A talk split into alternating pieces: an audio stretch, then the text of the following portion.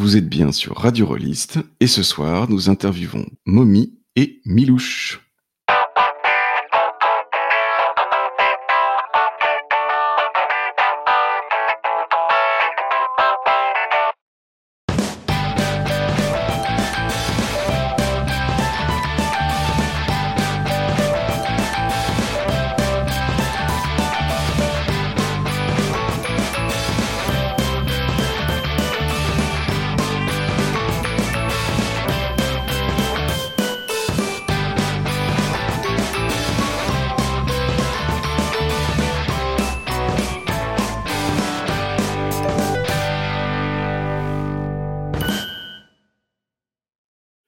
Bonsoir, ici Lamson. Ce soir, nous accueillons pour une nouvelle interview croisée une autrice et un auteur de jeux de rôle pour parler de leur processus créatif respectif qui les amène à créer des jeux que je qualifierais de poétiques.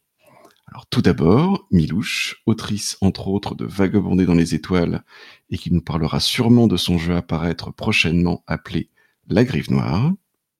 Bonsoir. Ensuite, Mommy, pilier de la communauté 1MJ de trop et auteur de Magie de minuit, un jeu à paraître chez Angel Dust JDR. Bonsoir, merci pour cette petite présentation.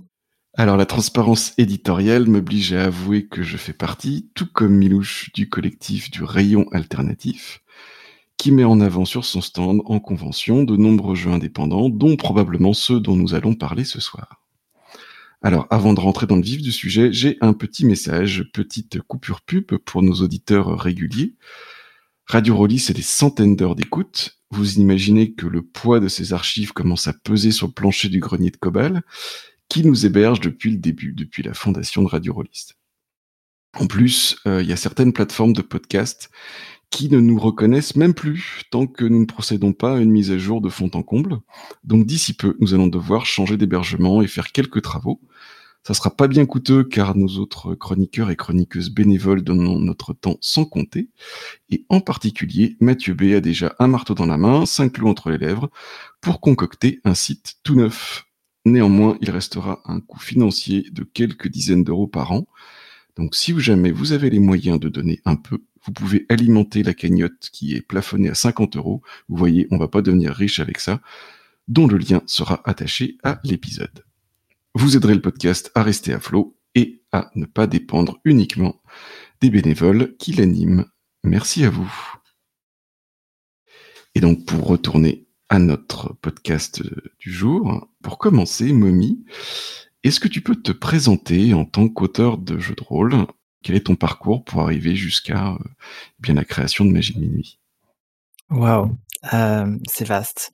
Je vais pas faire comme si euh, je m'étais pas préparé puisque tu nous avais demandé de nous préparer, mais c'est quand même difficile. je pense qu'avant tout, c'est mon parcours de joueur qui fait que aujourd'hui j'ai envie de faire de d'être auteur. C'est vrai que j'ai beaucoup fait de jeux de rôle, même sous plein de formes différentes en fait. À commencer par sur World of Warcraft à l'époque en tant que personnage virtuel, puis sur des forums, euh, puis en présentiel, puis euh, bah, plus récemment vraiment j'ai découvert cet euh, univers des jeux alternatifs, des jeux sans meneur vraiment en émergence. Et c'est ça qui je pense a réveillé en moi ce cette envie de de m'investir en fait là-dedans et cette envie de créer des univers aussi sans forcément que ce soit très lourd en en système en fait. C'est ça qui me bloquait un peu je pense même pour imaginer le fait d'écrire. Donc voilà, c'est vraiment ce parcours-là vers le vers les jeux émergents, vers toute cette euh, cette dimension euh, bah, de, de jeux que j'ai découvert il y a je sais pas il y a trois ans maintenant, qui mmh a fait qu'aujourd'hui euh, bah, j'ai eu envie d'écrire et ça s'est un peu fait pas tout seul parce que j'ai toujours eu envie de créer des choses, par exemple prototype de, de jeux de plateau, ce genre de trucs. Enfin, j'aime bien en fait toucher un peu à tout et et ben là, ça s'est concrétisé un peu par un concours de circonstances et voilà, je suis très content, mais c'est un peu ça tout le tout le parcours qui fait que j'arrive euh, aujourd'hui maintenant à la publication d'un jeu. Donc du coup, euh, je me trompe pas en disant que ça sera ton premier jeu de rôle euh, publié en tout cas. Ouais, c'est ça, complètement. Et toi, Milouche, est-ce que tu peux te, te présenter en tant qu'autrice de jeu de rôle? Yes. Moi, je suis Milou, j'écris du jeu de rôle et du GN, euh, principalement donc au sein d'un collectif, d'un label qui s'appelle Les Veillées Oniriques, donc avec euh, mon camarade euh, Marc. On écrit un peu chacun, chacun nos projets dans le même label. Et donc les, les, jeux sur lesquels je travaille, bah, une vocation un peu poétique, tu, l'as déjà mentionné en, introduction, et un des, axes qui me paraît vraiment important et que j'essaye de, mettre et de renouveler dans, chacune des productions que je fais, c'est euh, la distribution de la parole. Je suis plutôt une joueuse euh, timide, et même dans la, vie de tous les jours, et donc euh, pour moi, comme pour beaucoup d'autres gens, le jeu de rôle s'apparente à une conversation. Et dans cette conversation, je trouve ça intéressant que les jeux essayent de définir la manière dont la parole va s'y répartir. il y a plein de façons de le faire différentes. Et euh, bah dans les, différents les différents jeux que j'ai produits, il y a vraiment cette, dynamique qui revient euh, au fur et à mesure. Super, je ne manquerai pas de t'asticoter sur cette question-là. Est-ce que, bah tiens, Milouche, comme tu avais la parole, est-ce que tu peux citer des, des jeux qui t'ont euh, qui t'ont influencé dans ton, dans ton parcours jusqu'ici Yes. Euh, alors il y a pas mal de choses assez différentes. Euh, ça va me permettre de, si, si tu le permets, de, de retracer peut-être un peu mon, mon parcours aussi d'écriture. Je t'en prie. Donc, euh, moi je, je, viens un peu d'un, du jeu de rôle plutôt traditionnel à la base, euh, l'appel de Cthulhu, ce genre de choses, euh, avec quelque chose quand même d'assez un peu narratif dans la vision, mais, mais, bon, des systèmes plutôt, plutôt classiques. Et c'est comme ça que j'ai commencé à m'intéresser au, jeu de rôle de manière euh, plus générale, et notamment grâce à Radio Rollis, j'ai découvert le travail de Thomas Munier, qui a été une énorme influence pour moi donc des jeux type Inflorenza.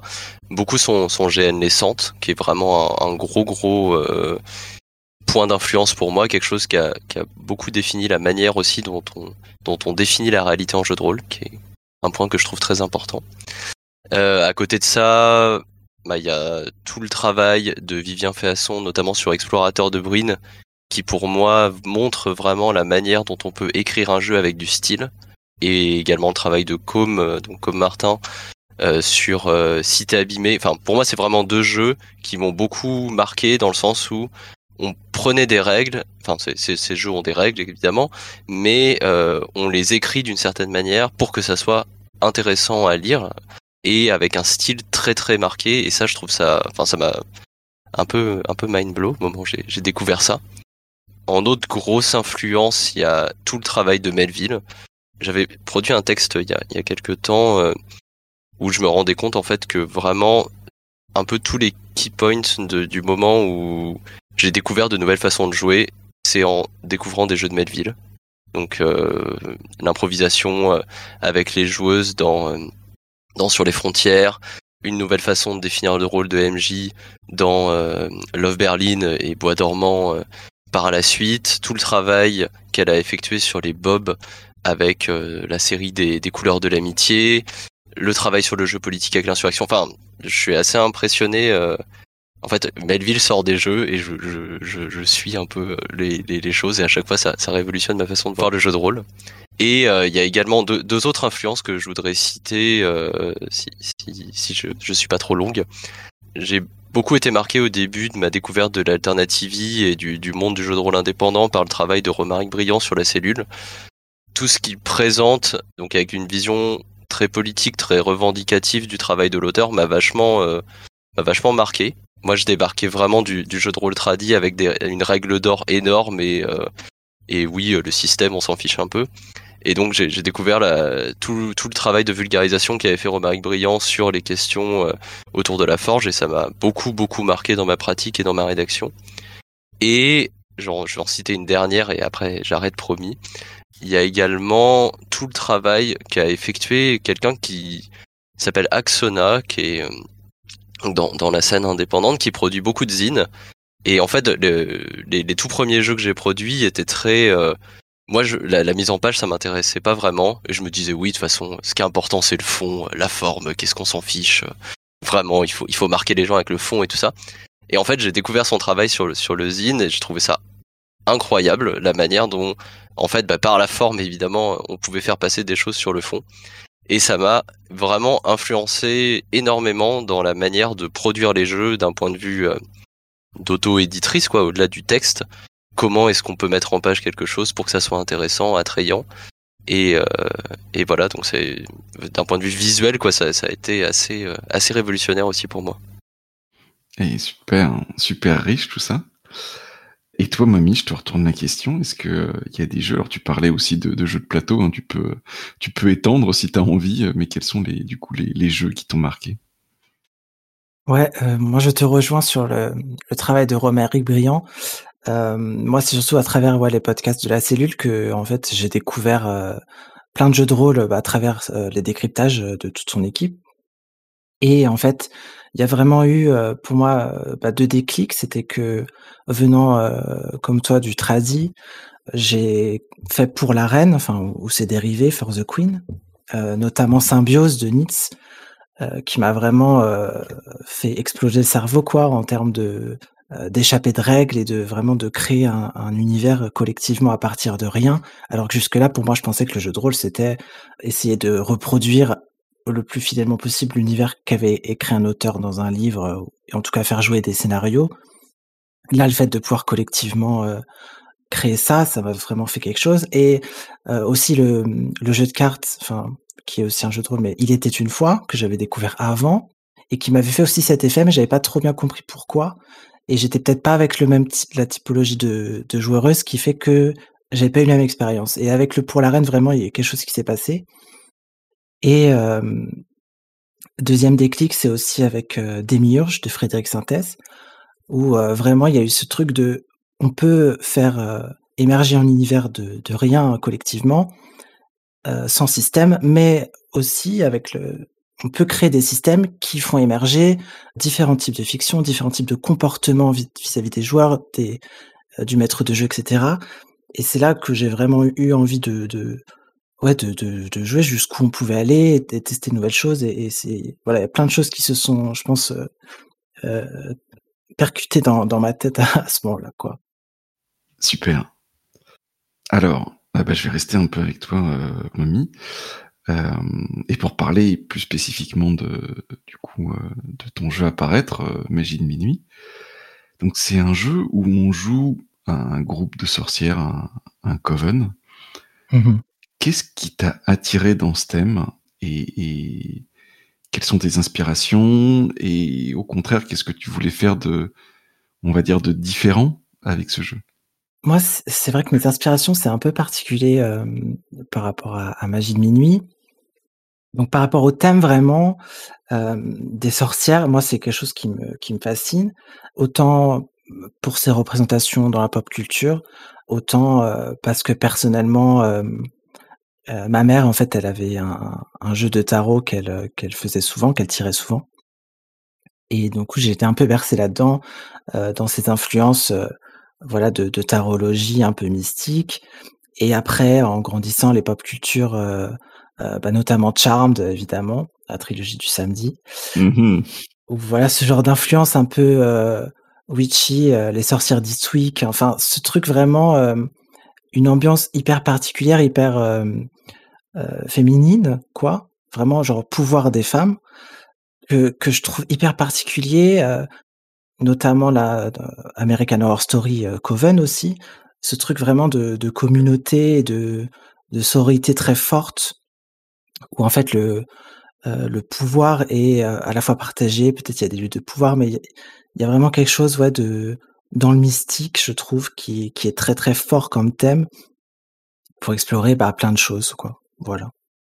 Et du coup, est-ce qu'il y a d'autres jeux qui explorent le thème euh, des sorcières par rapport auxquels tu te positionnes avec Magie de minuit alors, En termes de jeux, alors euh, il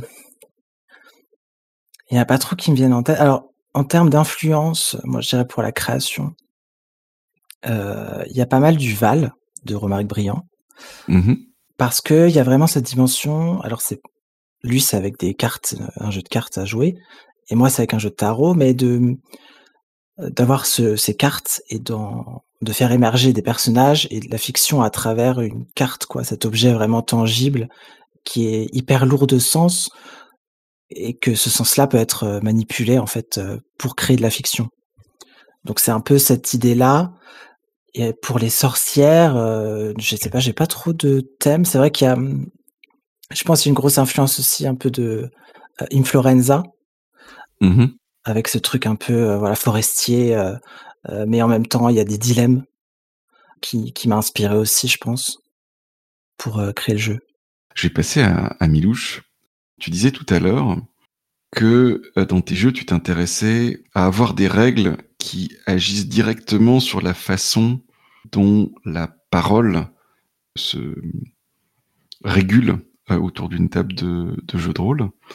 Est-ce que tu peux nous en dire un petit peu plus? Et est-ce que c'est ça qui est à l'origine de la Grive Noire ou est-ce que euh, ton impulsion pour créer ce jeu est, venue d'ailleurs? Oui, alors euh, en fait, déjà pour donner un peu euh, la, façon dont j'analyse des choses, pour moi, toutes les conversations ont un système de règles. Alors je, dis ça, je suis pas, je suis pas sociologue, je suis pas sémiologue, je, je travaille pas dans ces domaines-là, mais, mais c'est la manière dont je perçois les choses. Je pense que toutes les conversations, elles ont un système de règles. C'est juste que il est plus ou moins explicite et puis euh, il repose sur plein de choses différentes, la domination sociale, l'affect qu'on a avec les gens et tout ça. Et euh, du coup, partant de là, en jeu de rôle, bah, pour moi, c'est enfin, on peut essayer justement de travailler sur la manière dont, dont la parole va se répartir. J'ai, j'ai commencé à bosser là-dessus en me rendant compte que dans des parties de jeux de rôle traditionnels, on avait un peu toujours les mêmes personnes qui prenaient la parole ou en tout cas qui avaient la, possibilité de le faire. Et ça, ça, ça me posait souci parce que je, je pense que tout le monde a des choses intéressantes à apporter autour de la table. Et du coup, euh, dans, comment ça peut se représenter dans mes jeux? Bah, Typiquement, euh, donc par exemple, Altération, qui est, euh, l'un des, premiers jeux que j'ai sorti, est un jeu à deux. Donc là, on est dans le cadre d'un dialogue. Et dans le cadre de ce dialogue, il y a des, on va se répondre sur des éléments, etc. Donc euh, une personne va parler, puis l'autre va lui répondre. Il y a vraiment un jeu, pas de question-réponse parce que c'est pas exactement la chose, mais on rebondit un peu sur, ce que sur ce que la personne a dit avant nous et sur les éléments qu'elle a introduits. Par la suite, dans Vagabonder dans les étoiles, donc un, un jeu autour des, des hobos et du, du, voyage dans le train, euh, il y a tout un système de tours dans lequel on, on parle avec des prises de parole des autres joueuses pendant le tour d'une joueuse. Donc tout ça est codifié avec aussi des, des, des paroles, ce que j'appelle des paroles magiques, mais en gros c'est des manières de, de, se passer la parole à l'oral, de dire voilà j'ai fini ma phrase de telle façon et tout ça. Et enfin dans la, la griffe noire, donc euh, jeu apparaît, il y a un, ce que j'appelle un soleil de parole qui est en fait un, bâton de parole un peu amélioré euh, qu'on vient prendre ou toucher en fonction de, la, de, de, ce qu'on veut dire et qui représente euh, là vraiment physiquement cette espèce de, de lutte euh, amicale, hein, on n'est pas là pour se, pour se battre, autour de la parole et il y a, y a, vraiment ce jeu de, de qui prendra la parole quand. Pour répondre à la deuxième partie de ta question, du coup, c'est pas ça qui a donné l'impulsion de la Grive Noire. Ce qui, ce qui a vraiment été à la jeunesse de la Grive Noire, c'est deux choses. C'est un roi sans divertissement, un bouquin de Giono qu'on m'a fait lire en, sixième et que je n'ai absolument pas compris et que j'ai relu plus tard et la, manière dont vraiment il décrit euh, l'environnement et je me suis dit mais il faut absolument qu'en jeu de rôle on, puisse travailler sur ça, sur la manière de décrire un environnement et de jouer un environnement parce que c'est hyper prégnant dans le bouquin. Il il y a une espèce de, de, de, de force de de la neige, de la montagne, de la forêt, etc. Il y a vraiment un truc très englobant des vies humaines dont on parle. Et euh, la, la, deuxième chose qui va un peu avec, c'est euh, je souhaitais vraiment travailler sur euh, sur la ruralité. Enfin, moi, je j'ai grandi dans un milieu euh, très rural. Euh, les, les, origines de ma famille sont paysannes, donc c'est quelque chose qui est qui est assez fort pour moi. Et je voulais vraiment travailler sur ces questions de ruralité, de représentation de de l'environnement au sens au sens rural. Et donc euh, c'est ça qui a vraiment été le, le moteur. J'ai pas mal cherché euh, bah, à la fois des, des, inspirations et des manières de le faire. Et la répartition de la parole est arrivée un petit peu plus tard. Mais en fait c'est un, un, processus assez naturel dans, dans les jeux que je crée, quelle que soit l'impulsion. À un moment je me pose vraiment la question de comment répartir la parole. Et j'ai l'impression que c'est un, quelque chose que je peux pas éviter, justement du fait que j'ai pas mal joué dans des contextes où où la parole je trouvais était pas forcément bien répartie. Donc à chaque fois c'est une question vraiment que je me pose. Enfin c'est je pas to-do list de création de jeu, mais ça, ça pourrait presque être dedans quoi. ça te parle toi, Mommy, cette question de de répartition de la parole? Est-ce que c'est quelque chose auquel tu penses quand tu joues? Est-ce que c'est quelque chose auquel tu as pensé en, en créant euh, Magie de minuit Alors c'est marrant que ce soit au centre ouais, de, de ce que tu écris, Milouche. Moi, je pense que euh, c'est pas une de mes préoccupations majeures. Quand je suis en partie, notamment sur euh, les parties ouais, à narration partagée, c'est vrai que j'y fais attention pour essayer un peu de, de que tout le monde puisse justement euh, prendre cette parole qui est euh, bah, quelque chose qui est euh, pas facile pour tout le monde en fait de prendre l'initiative.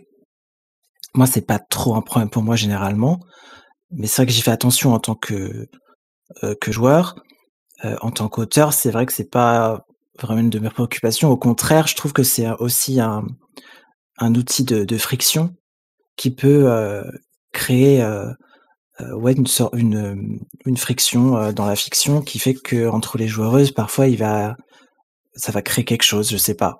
Je le vois comme ça, mais je saurais pas trop l'expliquer autrement que ce, truc-là, quoi. Mais je, comprends que ce soit effectivement important dans, dans le cadre de certains jeux. Alors pour rester avec toi, Mommy, est-ce que tu peux nous parler du type d'histoire que génère Magie de Minuit et comment les, les, règles que tu as mis en place euh, soutiennent, euh, je sais pas si c'est la structure de l'histoire, le, le, type d'histoire, euh, ce genre de choses? Donc dans Magie Minuit, on joue des, sorcières, comme euh, tu l'as dit tout à l'heure.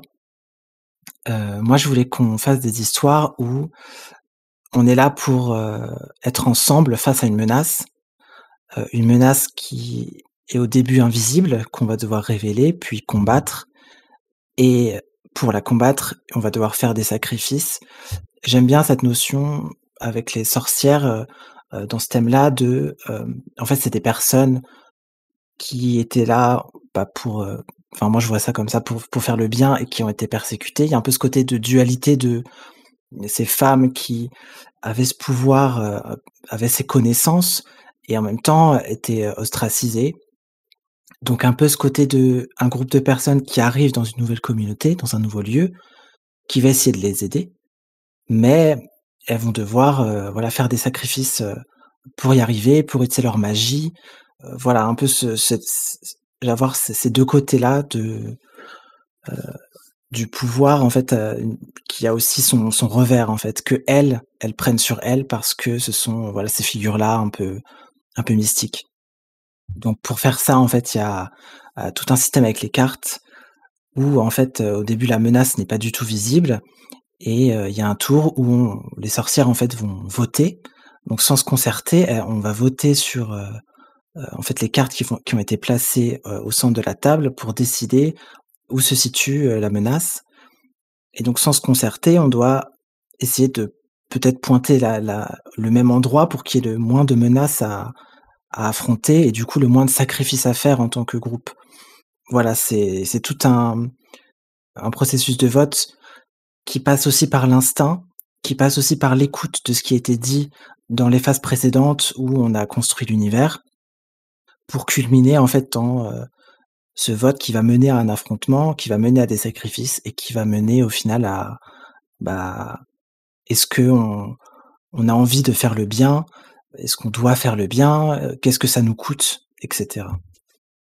Pour, euh, pour avoir joué à, Magie de Minuit, c'est vrai que ce, moment où il y a les doigts qui pointent et de façon assez magique en fait. Euh, enfin, mmh. non, c'est pas magique, c'est juste que il y a eu de l'écoute justement autour de la table, mais où il y a quatre doigts sur cinq qui se pointent vers la même carte.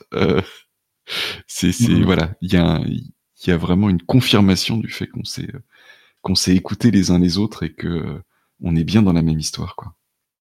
Oui, c'est marrant qu'en général, ça, il y a, il y a souvent, enfin, il y a, euh, ouais, il y a des moments un peu waouh, des moments un peu euh, de, de révélation où on s'attend pas à ce que ça arrive. Euh, enfin, quand on joue, on se dit, on s'attend pas à ce que des, des choses soient révélées ainsi, et en fait, ça, se produit, et des fois, il y a ces petits, ces petits moments qui se passent, et voilà, que, qui sont hyper cool à jouer et à vivre.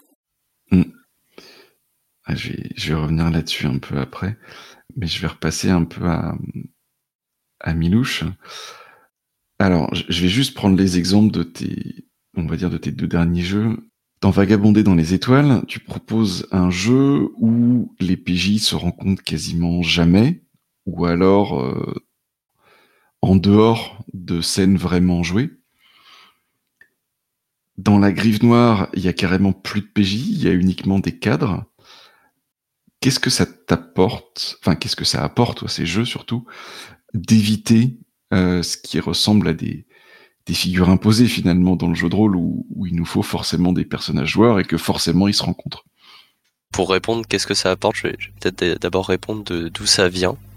Quand je faisais du tradi, euh, j'ai beaucoup pris le rôle de, de MJ, de meneuse, et à, mon sens, c'est un, des rôles qui me plaît beaucoup quand je fais du jeu de rôle. Et la particularité du rôle de meneuse, c'est que on ne joue peu les scènes à la première personne, on passe quand même beaucoup de temps à, décrire, à, être dans, un, récit euh, qui n'est pas euh, le, récit théâtralisé de l'incarnation. On n'incarne pas un personnage, enfin on en incarne plusieurs, mais on, décrit des choses. Et je pense que ça, ça a beaucoup infusé les jeux que, que j'ai écrits après, parce que bah, c'est des jeux que j'avais envie de jouer.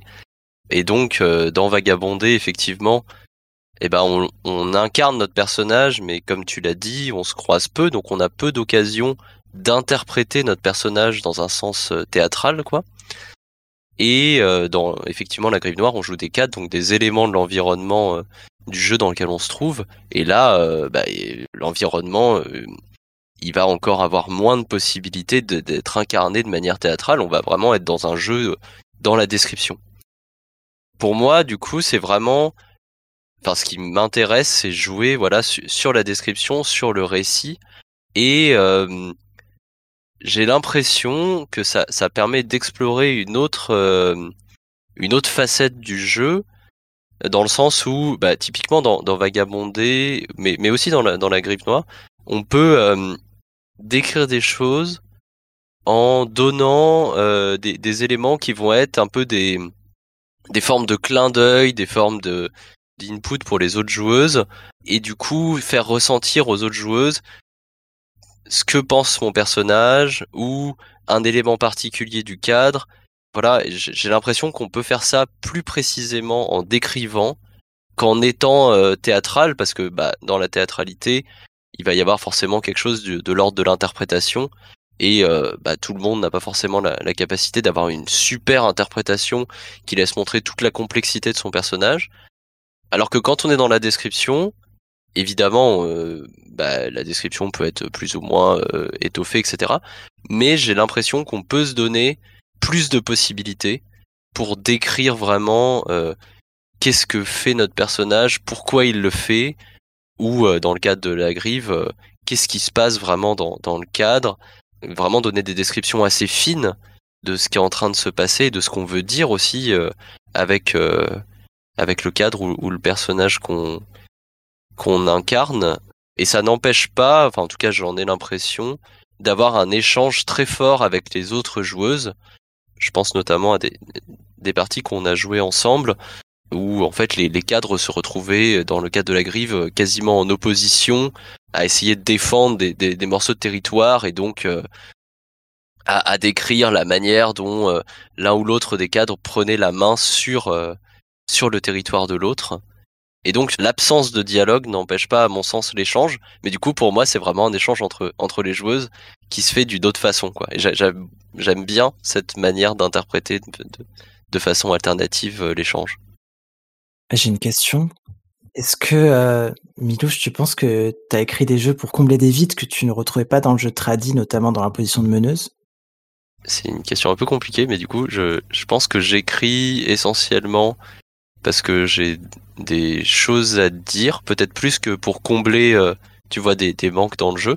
Mais en ayant ces choses-là à dire, bah, ça, ça m'amène à explorer des terrains euh, différents. Et à mon sens, euh, tu vois, la, la, la grive est vraiment l'aboutissement de ça parce que c'est un jeu qu'on pourrait qualifier de toute meneuse. On est toute meneuse de la partie en même temps.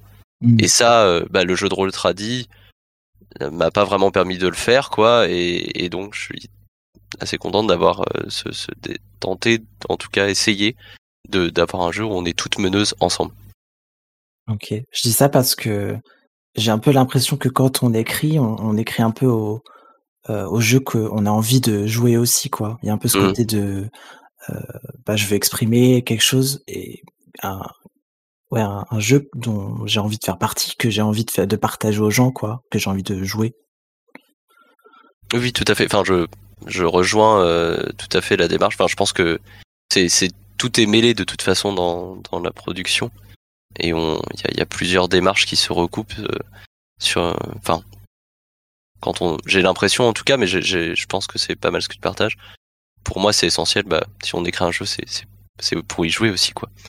J'aimerais revenir sur ce que euh, Momine décrivait tout à l'heure. Je vais essayer de donner un, un exemple de ma, seule partie de Magie de minuit, de cette impression qu'il y a quelque chose qui émerge en fait. Euh, D'un coup, il y a quelque chose de très très cohérent qui vient alors que finalement on n'a fait que tirer des cartes au hasard.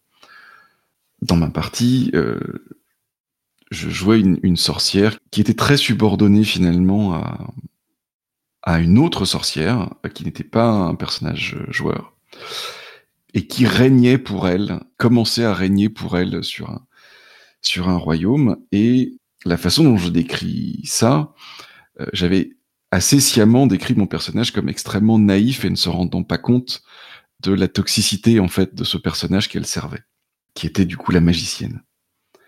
Et tout le monde a pointé vers la carte qui décrivait ma salle de trône. Donc, euh, comme quoi, le problème, la menace était à cet endroit-là.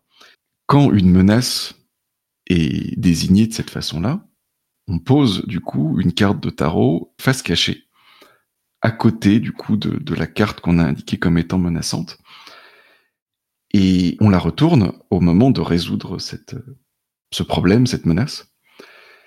Et donc les autres sont venus à ma salle de trône pour essayer de me raisonner, pour me dire d'arrêter, et m'ont demandé mais où est euh, où est cette magicienne? J'avais rien décidé du tout, et donc euh, enfin personne n'avait rien décidé par rapport où se trouvait du coup cette magicienne pendant que moi je régnais à sa place. Et je dis ah bah elle est dans la grande tour qui est là euh, et qui surplombe le château.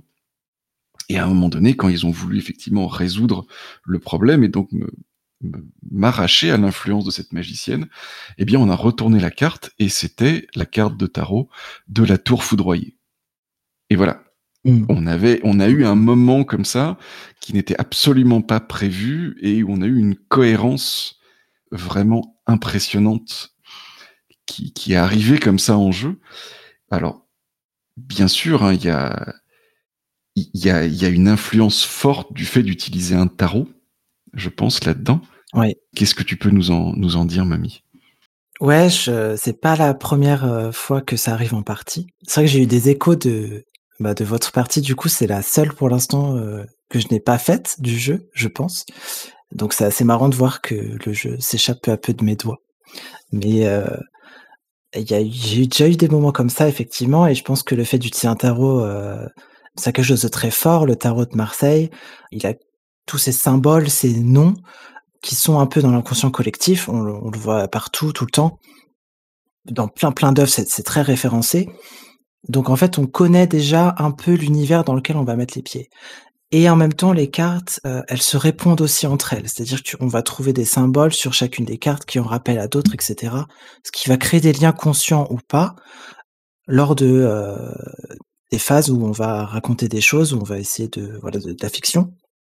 Ce qui va créer ces moments, euh, ces moments d'épiphanie. Donc je pense que ça se joue aussi avec euh, d'autres types de jeux, mais le tarot vraiment, euh, il y a une, y a une, euh, euh, ouais, une synesthésie entre euh, ce qu'on fait autour de la table en manipulant les cartes et le thème qui fait qu'on a vraiment cette, cet aspect révélation un peu euh, ce qu'on retrouve en fait dans la taromancie, c'est-à-dire que quand on va se faire tirer les cartes, on est aussi dans cette espèce d'état où on va se projeter, où on va essayer de résoudre des questions. Euh, donc là, c'est plutôt vers l'intérieur qu'on va qu'on se plonge, plus que vers un extérieur qui pour moi est une fiction. Et en fait, en, en retournant les cartes, on va avoir des révélations inconscientes sur les questions qu'on se pose. Donc c'est pour ça aussi que je trouvais que le tarot était hyper intéressant comme outil et euh, manipuler les cartes en fait c'est incroyable comme euh, comme euh, sentiment quand on joue en fait. Je peux me permettre de, de, reposer une question du coup sur ça. Il y, a, une grande part d'interprétation de la carte et de mémoire c'est quelque chose d'assez libre. Du coup, dans, le travail sur le jeu et sur les illustrations du jeu, enfin sur, sur, le tarot qui j'imagine va avec, comment vous avez réfléchi à ce, cet aspect-là de multiples interprétations et de, de dessins relatifs, euh, enfin de, de variations dans le dessin, parce que j'imagine qu'il y a plein de variations sur le tarot de Marseille qui existent. C'est une très bonne question parce qu'effectivement, en ayant testé avec plusieurs jeux différents, on va avoir des univers différents qui se, qui se mettent en place. Et dans la création du jeu, on a la chance de travailler avec euh, Ulver qui fait des super illustrations, qui nous a déjà euh, fait quelques cartes. Ce qu'on a fait, c'est qu'il y a eu un, travail préparatoire de, référence. Et euh, moi, j'ai listé toutes les cartes avec la liste des symboles potentiels, autant des symboles en termes de d'objets, quoi. Ça peut être une étoile, un vase, un arbre, et autant des symboles adjectifs ou des noms.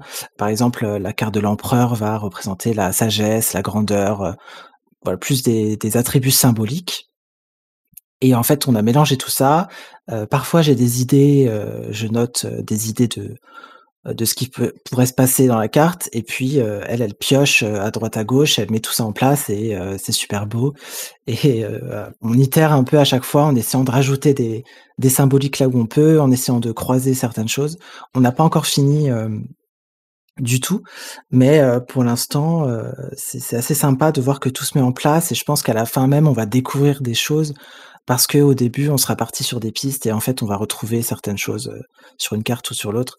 J'aime bien laisser infuser aussi, euh, d'avoir ce côté euh, où on se rend pas vraiment compte et on découvre des choses, où on essaie de faire des liens. Après c'est aussi quelque chose qu'on travaille aussi avec elle, ouais. Donc du coup, il y aura un jeu de tarot proposé avec le jeu. Oui. On pourra quand même y jouer avec d'autres jeux ou pas? Parce que moi, effectivement, hein, pour rebondir sur la, la question de, de Milouche, euh, dans la partie que j'ai faite, clairement, on n'aurait pas fait la même partie avec le jeu euh, classique et traditionnel du tarot de Marseille. Et, et, vraiment, le tarot, je crois que c'était un truc qui s'appelait d'ailleurs quelque chose comme le tarot des sorcières ou quelque chose comme ça avec lequel on a mmh. joué, euh, a vraiment énormément influencé notre partie je dirais, au-delà des symboles classiques du tarot de Marseille, mais dans la représentation qui en était faite. Bon, déjà, c'était un tarot où il y avait que des personnages féminins, par exemple, mais, mais pas que, quoi. Enfin, le, détail du dessin nous a beaucoup euh, influencé, je pense. Effectivement, dans le jeu, il y aura un, jeu de tarot, et pour l'esthétique, on part sur quelque chose de, euh, voilà, de très, euh, je dirais pas stéréotypique, mais très dans le canon de ce qu'on peut s'attendre euh, par rapport aux sorcières, un truc de très euh, nocturne.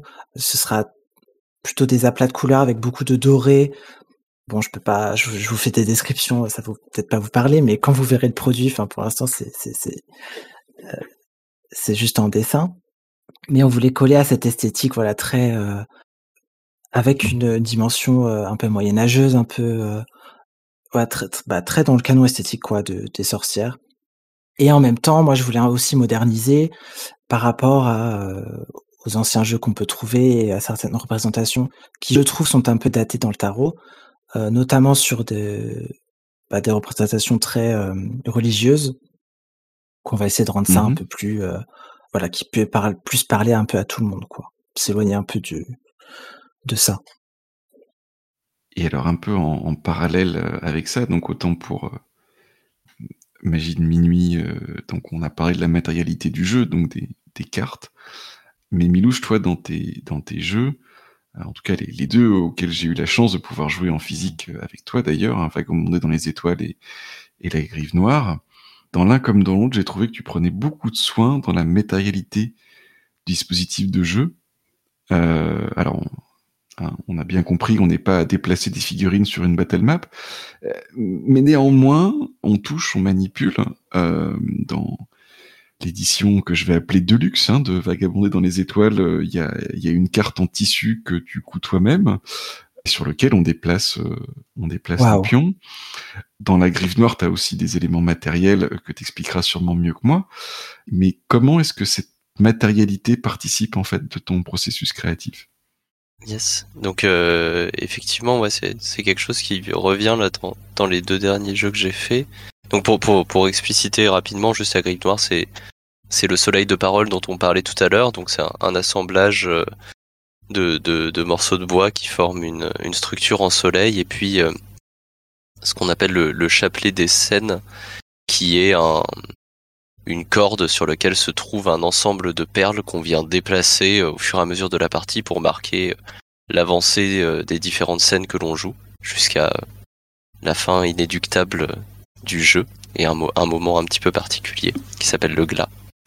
Pour revenir du coup sur le l'aspect, enfin d'où vient cette matérialité là, moi, je suis une assez grosse joueuse de, de, jeux de société et je pense vraiment que bah, la matérialité du jeu de société, ça a influencé ces jeux, euh, donc euh, Vagabondé et, et La Grive Noire.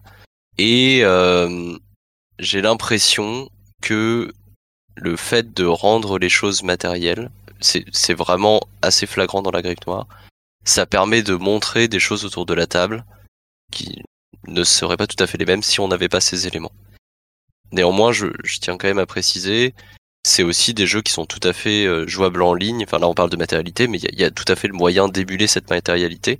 Et c'est hyper important pour moi que on puisse jouer à ces jeux sans le matériel entre guillemets. Enfin il y a en émulant ce matériel là euh, pour permettre du coup euh, à ce qu'il y ait plusieurs modes de jeu. En tout cas à ce que on se retrouve pas avec un jeu qui est euh, ultra centré sur le matériel euh, au détriment de, certains modes de jeu quoi. Ça ça, m'embêterait beaucoup que ça soit le cas. Et donc euh, dans les deux cas, donc que ça soit Vagabondé ou La Grive, les jeux sont tout à fait jouables en ligne. Et de la même façon, encore plus pour La Grive, j'ai essayé d'expliciter dans le, livre de jeu la manière de construire ces outils de jeu parce que ça, donc dans, dans, le cadre de, du financement du jeu, on pourra se, se, procurer euh, le soleil de parole et le chapelet des perles que je vais fabriquer moi-même. Mais ça me paraît vachement important aussi que les gens puissent être autonomes sur cet aspect-là et euh, puissent se saisir des, j'allais dire des outils de production, c'est des outils de jeu euh, pour euh, bah pour pour faire leur jeu à eux quoi. Et euh, même si c'est des jeux qui utilisent beaucoup la matérialité, que la matérialité soit vraiment un outil et pas une contrainte supplémentaire à l'accès au jeu. J'espère avoir réussi à, faire ça et à ce qu'il n'y ait pas de... Enfin, c'est vraiment quelque chose qui, m'apporte beaucoup. C'est marrant. Moi, je trouve que quand on écrit, il y a toujours ce moment où on se dit, mais une fois que ce sera publié, comment les gens vont se saisir justement de tout ça, de tous ces systèmes, de tous ces, cette, symbolique. Et moi, c'est vrai que c'est un peu un truc qui me donne le vertige, c'est-à-dire que je me dis, mais il y a plein de, de, de, parties que je vais pas voir, des, des, gens qui vont jouer, qui vont expérimenter ça. Et qu'est-ce que c'est? Est-ce que ce sera toujours euh, comme moi je le joue ou pas? Bon, je pense pas, parce que tout le monde joue différemment, mais il y a vraiment ce côté où, une fois que le jeu est, est lâché, ben, il devient un peu la propriété de tout le monde, quoi. C'est des réflexions qui te parlent, ça, euh, Milouche? Oui, oui, tout à fait. Euh, et je pense que c'est quelque chose qui doit vraiment être au cœur du travail de l'écriture, mais c'est exactement ce que tu disais, Momi. Parce que bah, je pense qu'en tant qu'auteur, qu'autrice, on a, on a une certaine vision des choses. On essaye de la transmettre au mieux. Évidemment, les parties seront différentes euh, de celles qu'on a pu jouer. Mais à mon, à mon sens, il y a vraiment, euh, enfin, le travail d'écriture, il est, il est il est ultra important à ce moment-là pour essayer de transmettre vraiment les éléments qui nous paraissent les plus importants, l'espèce de, de moelle du jeu, et effectivement autour les choses pourront peut-être varier, mais, euh, mais au moins on aura essayé de transmettre ce qui pour nous fait le cœur du jeu, Et je trouve, pas vraiment dans le travail d'écriture, il y a ça. Et on, parlait pas mal de, de Romaric tout à l'heure. Il cite beaucoup l'idée de couleur, de voilà, de teinte que l'on met au jeu. Je parlais aussi euh, du, du, travail de, de, Vivien et de Com Martin aussi, qui mettent aussi euh, cet aspect hum, style dans, dans le jeu. Et pour moi, il y a, y a aussi une grande part de, de ce travail de transmission qui est ultra important, qui passe par l'intermédiaire du style, qui est un peu un travail invisible en fait, mais par lequel on va réussir à donner une ambiance, un, corps esthétique au texte. Et ça, je pense que ça, ça permet aussi que les parties bah, ressemblent, ou en tout cas soient dans la veine peut-être de, ce qu'on avait imaginé. J'ai l'impression qu'on fait passer pas mal de choses par là. Et c'est un outil formidable. Enfin, je trouve ça, je trouve ça super. Ouais, je pense que le ce qu'il faut retenir, c'est que c'est vraiment de la transmission et pas de la et pas contrainte en fait. C'est-à-dire qu'il faut vraiment, euh, on pourrait écrire quelque chose en disant, alors c'est comme ça, comme ça, comme ça, et établir des règles comme quoi on joue d'une façon et pas autrement. Mais ça, c'est pas transmettre. Ce qu'il faut vraiment, c'est avoir l'esprit du jeu, que les gens se saisissent de cet esprit et jouent de cette manière en ayant ça en tête, quoi. Tout à fait. Je, je suis hyper d'accord avec ça. Enfin, c'est transmettre et pas prescrire. Et j'ai mmh. l'impression effectivement que cette transmission, elle se fait pas mal par le style et la couleur qu'on donne au jeu. Et euh, et aussi, enfin et aussi, enfin voilà, tout, tout le canon esthétique qu'on met autour. Euh, typiquement, bah, le, donc le jeu Magie de minuit, bah, c'est assez clair qu'on va qu'on va jouer des sorcières, etc. Il y a, y a un imaginaire qui y est associé. Et j'ai l'impression, ouais, ça, ça, ça forge quelque chose. Et peut-être que dans ce quelque chose, les gens évolueront d'une manière ou d'une autre, les parties évolueront d'une manière ou d'une autre mais on aura essayé de, de transmettre dans un certain sens ce qu'on ce qu'on souhaitait faire. Mmh. Et ça a été un peu dur pour moi euh, dans le process d'écriture de, de justement d'adapter euh, euh, la forme euh, pour avoir cette idée-là parce que venant, euh, bah moi je travaille dans l'informatique et des jeux, enfin des jeux de société, il y a vraiment ce côté règle et vraiment ce côté liste de choses à faire et de un espèce de manuel en fait. Et j'étais parti un peu là-dessus parce que dans ma tête je fonctionne comme ça. Et en, en relisant, en fait, c'est pas, c'est vrai, il y a vraiment quelque chose de trop contraignant dans cette forme-là qui dont j'ai dû me défaire en fait et partir vraiment sur quelque chose d'un peu plus euh, euh, bah, libéré. Et est-ce que la matérialité dont on parlait tout à l'heure, le fait d'avoir des cartes, le fait d'avoir un, soleil de parole au milieu de la table ou un, un, chapelet qu'on coupe euh, à la fin quand on termine le jeu.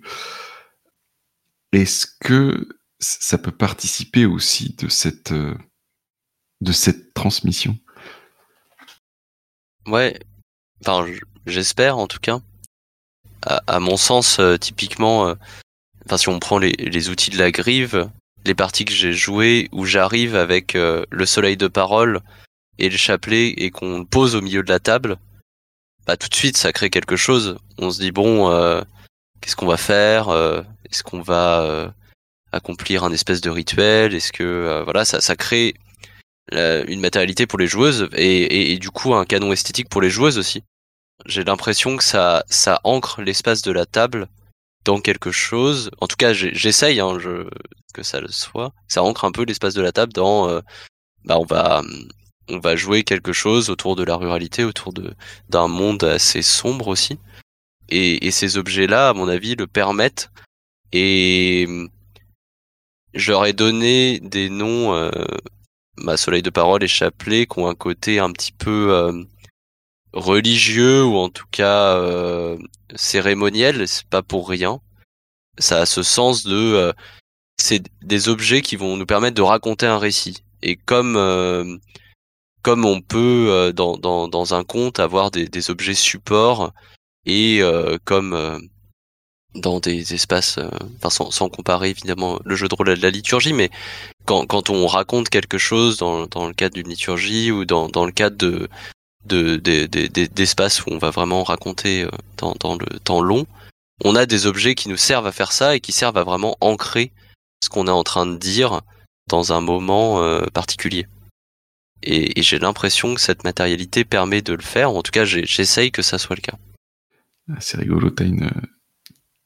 comment dire euh, Bien sûr, tu as beaucoup plus réfléchi à, tout ça que, moi, mais j'avais des images beaucoup plus euh, matérielles finalement en tête, euh, avec un vocabulaire très très différent en termes de d'ergonomie, de gameplay. Et toi, tu, tu parles de liturgie. Je trouve ça assez génial. Juste pour donner une, un exemple de pas vraiment d'un instant en jeu comme j'ai fait pour Magie de minuit, mais en tout cas d'une ambiance qu'a apporté le, le soleil de parole à la partie où j'ai joué. J'ai trouvé qu'un quelque chose de vraiment intéressant qui avait émergé, c'est comme ce soleil était là, qu'il fallait eh bien y faire attention, faire attention s'il y a quelqu'un qui le touchait, s'il y a quelqu'un qui le saisissait, parce que ça, ça indique euh, qu'il faut euh, euh, laisser par parler quelqu'un d'autre. Et eh bien du coup, on s'était mis à faire vachement attention au mouvement des mains des autres personnes autour de la table, les mains qui se rapprochaient un peu, qui touchaient vraiment le soleil, ou alors qui commençaient à s'approcher, puis qui finalement se retiraient. Et c'est devenu finalement beaucoup plus important à regarder que les visages des personnes autour de la table ou le, reste de leur attitude corporelle finalement. Et ça donne vraiment une ambiance très très particulière, ce genre de choses-là. Je suis assez d'accord. Euh, il y a une, une analyse que, que Génie a développée, je crois, enfin qu'elle cite dans son, dans son blog, où justement elle parle de ça, du fait qu'on ne se regarde pas tout en s'écoutant. Et je pense que c'est aussi intéressant euh, parce que ça, ça permet d'être très concentré sur la parole de l'autre sans le fixer, qui est, c'est pas un exercice très facile de regarder quelqu'un dans les yeux pendant qu'il parle. Et en même temps, bah du coup là, on va fixer un objet euh, transfert quoi, euh, qui, qui, qui, nous permet d'éviter de, de, de, regarder les autres tout en étant ultra concentré sur ce qu'il raconte. Et euh, je trouve assez, enfin j'aime bien l'idée d'avoir un, un, truc un peu intermédiaire permet de s'écouter sans, sans être gêné de regarder les, les gens qui parlent. Et du coup, de façon euh, assez paradoxale, moi j'ai trouvé qu'on était dans un jeu très matériel, voilà, où on touche des choses, on touche des choses en commun avec d'autres gens, on est autour d'une table, et pourtant j'ai eu des sensations très proches de parties de jeux en ligne en, vocal pur, hein, où, euh, où on ne se regarde pas, mais on, s'écoute très très intensément. Le jeu a, été écrit, euh, tu vois, de deux, maintenant trois ans, je pense, après, après le confinement, enfin après vraiment l'explosion des parties euh, de jeux de rôle en ligne. Et à mon avis, il est pas mal aussi influencé par ça. Enfin, c'est un moment où j'ai vraiment beaucoup plus joué en ligne. Et pour moi, il y a une force dans les parties en ligne qui est cette écoute euh, qu'on peut apporter euh, de manière énorme, quoi, où on, peut être beaucoup plus concentré sur ce que disent les gens que dans des, des parties physiques où il y a aussi le fait bah, qu'on est entre potes et qu'on qu'on mange parfois en même temps qu'on joue, ou voilà, qu'on est dans un truc un peu plus détendu, ce qui, est, ce qui est très cool aussi. Et, euh, et ouais, je suis assez contente que tu dises ça, enfin, qu'il puisse y avoir cet aspect écoute qui, qui n'est pas du coup que présent en ligne, mais qu'on puisse l'avoir euh, en, en, jeu euh, physique. Et je, je, pense aussi, juste pour finir là-dessus, que le fait qu'on soit tous et toutes MJ, euh, et du coup le fait que bah, on soit dans des descriptions qui se répondent les unes les autres force euh, l'idée qu'on va devoir écouter ce que raconte la personne avant nous pour pouvoir répondre sur ce que la personne a dit ou utiliser les éléments qu'elle a introduits d'une certaine façon dans ce que nous nous allons dire. Et ça, euh, bah, du coup, ça fait que c'est vraiment un jeu effectivement centré autour autour de cette écoute là parce que si, si on n'a pas si on n'a pas été euh, attentif à ce que la personne a dit juste avant nous, bah on va pas pouvoir justement parler ou en tout cas ça va être un peu plus compliqué de construire quelque chose. Ça fait aussi que le jeu est plutôt court parce que ça demande pas mal de de, de concentration euh, de faire ce genre d'exercice. Du coup les, parties durent une à deux heures à tout casser, justement pour pour permettre de, s'immerger pleinement mais de la même façon qu'une partie en ligne qui demande beaucoup d'écoute, et souvent un peu plus courte aussi, euh, parce qu'on bah, ça demande un effort de concentration assez, assez important. avec ta description, finalement, je retrouve que on n'était pas exactement dans la même configuration, mais mine de rien, dans dans Magie de minuit, la partie que j'ai eue, euh, le fait qu'il y ait euh, bah, ces cartes étalées devant nous, euh, comme si on était allé chez une cartomancienne qui nous avait étalé un certain nombre de cartes de tarot devant et qu'on avait un tirage à interpréter, ça fait fixer le regard sur justement ces cartes, on y cherche un sens, tout en ayant quand même son attention qui peut être euh, euh, sur la parole des autres. Et il y avait un petit peu hein, ce, côté euh, concentration sur la parole des autres qu'on peut avoir en, jeu en ligne. Mamie, sais que, enfin, en tout cas, ensemble, on a pas mal joué en ligne. Je sais que tu mhm. joues toujours beaucoup en ligne. Et, et, du coup, du coup, ma question un peu, c'est tes tests de magie de minuit, tu les as, tu les as fait enfin, où? Tu les as fait en ligne? Tu les as fait euh, en présentiel, un peu des deux? Et, qu'est-ce que ça t'apporte euh, l'un ou l'autre? Euh, Un peu des deux, ouais. j'essaie de, varier. j'essaie de faire. En fait, j'ai surtout fait tester aux gens qui étaient curieux en ligne pour voir à peu près comment on jouait. Je pense que mes parties les plus intéressantes et les plus intenses aussi, c'est quand c'est en présentiel, parce qu'il y a vraiment ce côté tactile et, et manipulatoire, qui est très fort. Euh, j'ai fait tester en salon. Euh, en fait, pour moi, euh, c'est vraiment, ça a été vraiment au cœur du processus de création, ce test, parce que l'idée que j'en avais au tout début est complètement différente de ce que j'ai maintenant, même s'il y a des éléments qui restent. Mais c'est vraiment en faisant jouer et en me rendant compte de certaines choses, en me rendant compte que, en fait, j'aimais plutôt jouer dans cette direction, et que les autres peut-être étaient plus à l'aise là-dedans, ou, alors que euh, j'arrivais mieux à expliquer certaines choses et que je trouvais en expliquant parfois que certaines règles étaient un peu lourdes. J'ai allégé beaucoup de choses, j'ai un peu revu plein de choses, ce qui fait qu'en fait, en, en fait, ça a été vraiment fructueux en termes aussi de, de création, de vraiment tester, d'avoir des retours directs euh, de la part des joueuses. Et euh, ça a été vraiment au cœur de, ce processus créatif. Euh, je pense que j'en serais pas là aujourd'hui. Et bah pour l'anecdote, c'est vrai que l'idée première du jeu, ça m'est venu en rêve. c'est un peu le truc de, je sais pas, avec manipuler ces cartes, ça m'est venu comme ça. Je pense que c'est un mélange de, bah, de plein d'influences qui ont travaillé dans mon cerveau. Et à un moment, ça m'est venu et je me suis dit, il faut que je le pose. Et le côté pratique, c'est que j'avais j'avais c'était vraiment sans matériel quoi et en même temps ça permettait tellement de choses je me suis dit mais c'est c'est c'est génial comme idée faut que je l'exploite quoi et euh, pour rester un peu avec toi dans du coup dans magie de minuit il y a pas de il y a des cartes hein, euh, comme on l'a mmh dit. Euh, du coup c'est finalement du tirage de cartes que, que vient le hasard. J'aimerais savoir quel est ton rapport avec le hasard en jeu de rôle et, qu'est-ce que ça apporte justement le fait de, de tirer des cartes au hasard dans, dans ton jeu? C'est marrant.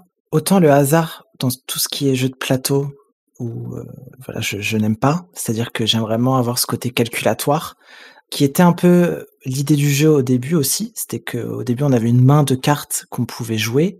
Il y avait des aspects beaucoup plus euh, euh, bah, du ludiste j'ai tout épuré pour vraiment avoir ce côté ouais de de divination et d'instinct, plus d'intuition, cultiver une intuition collective euh, vis-à-vis de ces cartes. Euh, on voit ce qu'il y a, on, se dit mais ah il y a peut-être ça qui va arriver, donc peut-être que je vais lancer des perches pour peut-être euh, des potentielles cartes qui vont être révélées plus tard, etc. Moi c'est quelque chose que maintenant que je, joue pas mal au jeu, j'essaie de faire pour qu'il y ait justement ces moments comme de révélation dont tu parlais tout à l'heure et je pense ce hasard-là, je l'ai pas cultivé, mais euh, c'est vraiment cette démarche d'avoir euh, quelque chose qui se rapproche au plus près de, ce, ouais, comme tu dis, de ce qu'on pourrait s'attendre d'un, tirage où euh, on, choisit entre guillemets. Il y a vraiment ce truc de toutes les possibilités sont devant nous. Qu'est-ce qu'on va choisir? Qu'est-ce qu'on va révéler quoi? Qu'est-ce qui ça va nous, dire sur la situation actuelle et avoir vraiment ce maelstrom de qui nous arrive à la figure en juste en retournant une carte, quoi. Et euh, de ton côté, Milouchi, alors moi, il me semble pas qu'il y ait du hasard dans la Grive Noire. Par contre, il y en a dans Vagabonder dans les étoiles, puisque il y a un, mécanisme où le, à, un moment donné, euh, notre, vagabond, notre hobo, euh, va sortir quelque chose de son sac et qu'est-ce qui sort de son sac est tiré au hasard. Du coup, bah, comme pour Mommy, quel est ton, rapport à l'aléatoire en jeu de rôle et qu'est-ce qu'il apporte dans tes jeux quand il est présent? Moi, je pense que l'aléatoire apporte des choses intéressantes, mais il faut pas qu'il soit contraint. Typiquement, dans, dans mes jeux, bah, comme pour Magie de Minuit, il n'y a pas de dés, euh, il n'y a pas de, de, résolution autour de ça, et c'est pas euh, pas le hasard qui va décider euh, de l'issue narrative de ce qu'on discute, quoi. à mon sens, c'est les joueuses qui sont maîtres de ce qu'elles racontent. C'est le récit collectif qui est important et c'est pas le, hasard qui va créer ce récit. Mais par contre, effectivement, dans, dans Vagabondé, il peut intervenir euh, lors, du tirage. Mais à mon, à mon sens, il a plus une vocation de. C'est pas vraiment de surprise, mais on va tirer un objet effectivement dans son sac avec une question euh, dessus. Et je trouve intéressant euh, la, la confrontation entre ce que l'on souhaite tirer, ce que l'on tire, et la manière dont on utilise ce que l'on a tiré et donc euh, dont on répond à la question qui est sur l'objet. Typiquement, euh, dans, dans, d'ailleurs dans la partie qu'on a jouée, euh, il est arrivé un moment où quelqu'un avait vraiment besoin de tirer un pistolet. Il n'en existe pas dans le jeu. Et du coup, bah, comment on fait quand on ne tire pas exactement ce qu'on veut et comment on fait quand on n'obtient pas exactement ce qu'on veut pour euh, bah, raconter une histoire avec ce qu'on nous donne un peu quoi. Et, euh, et de la même façon, euh, je sais qu'à dans certaines parties, il y avait des choses que je voulais introduire où je voyais des directions narratives qui m'intéressaient et je tire un objet qui correspond pas tout à fait à la direction que je veux, mais du coup ça la tord d'une manière que je trouve intéressante. C'est vraiment cette confrontation entre euh, ce que l'on a, ce qu'on veut faire, et puis bah, au final ce que l'on fait et sans, sans vouloir donner des, des, grands parallèles sociologiques, mais il y a un peu ce côté-là aussi euh, dans, dans, dans l'aspect du voyage et des vagabonds, bah, ils ont ce qu'ils ont, quoi. Euh, ils ont pas plus, ils, ils font avec ce qu'ils peuvent. Et ce qu'ils peuvent, c'est pas toujours ce qu'ils veulent. Et donc, bah, il y a une confrontation entre leurs envies et, euh, et, et, les moyens matériels dont ils disposent qui sont assez limités. Et du coup, cette tension dont, dont tu parles entre euh, euh ce qui, enfin, ce qu'on voudrait, euh, ce qu'on tire vraiment, ce qu'on arrive effectivement à en faire, euh, est-ce que c'est pas justement une façon de mettre en avant la, la, la performance? Alors, dans, dans le sens euh, la, la, performance au sens artistique, hein, c'est pas être plus performant que, mais c'est euh, euh, performer euh, son art, si on veut employer des grands mots, mais en tout cas euh, euh, montrer finalement ce dont on est capable avec ce qu'on nous a donné. Est-ce que est-ce que c'est quelque chose qui te parle, ce, vocabulaire-là? Ouais, oui, oui, alors je pense qu'effectivement, il y a, un peu ce côté-là. Je veux pas non plus présenter le jeu comme un exercice de performance, voilà, parce que ça reste quand même assez libre au final. Mais euh, moi j'aime beaucoup l'idée de la contrainte, dans le sens de la contrainte créative, quoi. Et bah, quand on crée des jeux à narration partagée, à mon sens, il faut quand même qu'on introduise de, des formes de contraintes, euh, mais qui en fait sont des contraintes qui sont des appuis sur lesquels on va construire quelque chose. On va construire un récit ensemble. Parce que si on, on, on part juste d'une grande feuille vierge, on dit bon bah voilà, faites quelque chose, écrivez-moi une histoire incroyable. C'est très compliqué, c'est très dur, et puis c'est en fait carrément un travail de d'auteur, de, d'autrice, d'écrivain, et c'est pas tout à fait un travail de joueuse. Enfin, c'est pas tout à fait ce qu'on fait quand on joue. Et euh, donc pour moi, vraiment, la, la contrainte, c'est euh, c'est un échafaudage qu'on va utiliser pour se hisser dans le récit. Et typiquement, euh, dans la grive, le, la, la, la, contrainte passe par euh, des éléments qui vont définir la manière dont on existe en tant que, que cadre et en tant qu'environnement aussi, et euh, bah, qui vont avoir plus cette vocation d'échafaudage euh, que, que, que, de contrainte, mais qui vont permettre de, de construire progressivement une, une, base commune.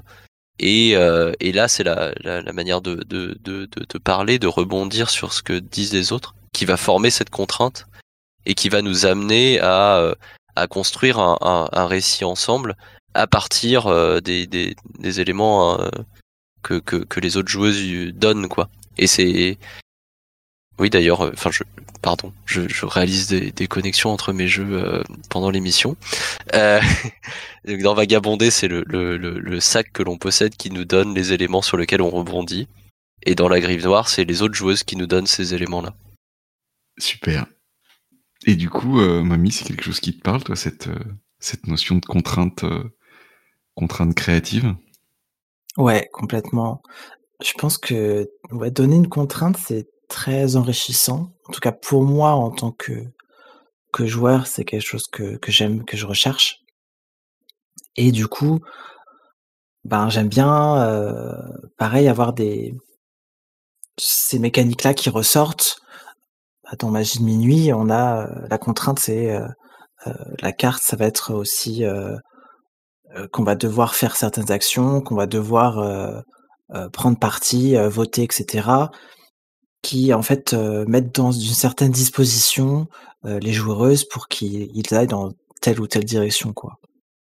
Et c'est vrai que c'est aussi difficile à, jauger euh, quand on écrit, c'est-à-dire tout ce qu'on ne dit pas, peut-être que euh, ça va donner des possibilités de jeu, et tout ce qu'on dit va imposer des contraintes, et il y a toujours une, limite entre euh, euh, quelle liberté on laisse aux joueuses qui lisent les règles et quelles contraintes on impose pour que ça se passe le mieux possible parce que certaines fois on va poser des contraintes pour que fluidifier le jeu. Je, pense par exemple à au fait qu'on si on a des actions à faire, si on liste les actions qu'on qu va faire, implicitement on va lister aussi celles qu'on ne peut pas faire, ce qui va vraiment permettre voilà de euh, bah, de mettre dans certains mindsets. Et qui va permettre euh, d'amener les, les, joueuses dans différentes euh, postures. Ça, enfin, ce que, ce que tu, je trouve ça très intéressant ce que tu formules, parce que j'ai vraiment l'impression qu'on revient du coup euh, sur ce qu'on disait tout à l'heure sur transmission, prescription, mmh. et, et en même temps, euh, de ce que je comprends euh, de, de ce que tu dis, il y a un peu cet aspect aussi, bah, par l'intermédiaire de la contrainte qui pourrait être vue comme une prescription, en fait, on, on crée un, une transmission. Je, peut-être que j'interprète ce que tu dis, euh, auquel cas, n'hésite pas. Mais j'ai l'impression qu'il y, y, a un peu de ça aussi. Euh, et je trouve ça cool de, de dire, bah, la règle qu'on peut voir comme quelque chose de, de dur et de, un peu auquel on se heurte. En fait, on peut euh, la transformer comme un, un, espèce d'élément sur lequel on va bâtir, quoi. Oui, oui, il y a un peu ce côté où euh, si on dit euh, vous ne pouvez pas faire ça, ça met une limite.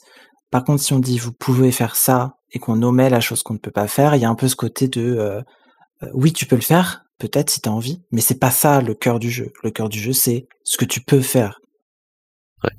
Alors, comme on est en train de, de parler de transmission, est-ce que l'une et l'autre, vous pouvez citer une, une trouvaille de présentation ou d'ergonomie, quelque chose dont vous êtes euh, fier, euh, qui vous donne l'impression que ça rend votre jeu facile à prendre en main et, et vraiment un truc, quand vous l'avez trouvé, vous avez dit Ah, là, là, je suis content de moi. Je sais pas qui est-ce qui veut commencer. Mommy, peut-être si tu as une idée c'est compliqué. En fait, moi, j'ai l'impression que mon jeu, c'est vraiment un patchwork de plein d'influences. Donc, c'est dur de dire euh, ça, c'est moi qui l'ai fait parce que je pense que, beaucoup de choses ont déjà été faites hein, et je, je connais pas du tout tout.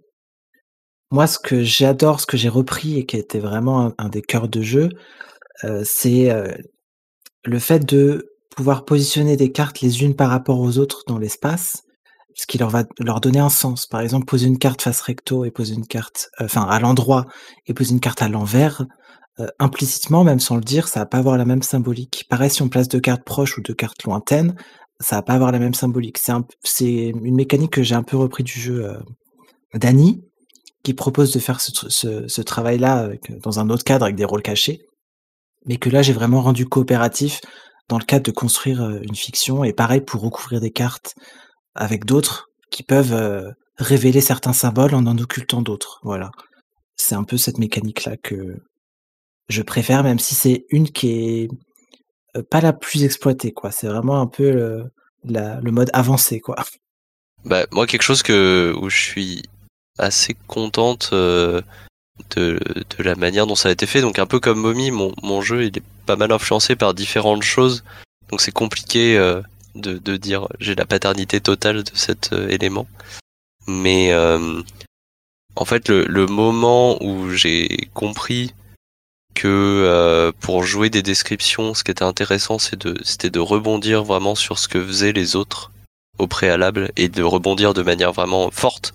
C'est-à-dire, euh, on est invité dans le jeu à, à, utiliser les termes exacts que la personne a donné avant nous pour déplacer l'objet qu'on a décrit ou pour euh, le mettre dans un autre contexte, que ça soit un, un, autre contexte temporel ou un autre contexte, un autre endroit je pense que c'est un moment euh, où le jeu a vraiment pris une forme très forte pour moi.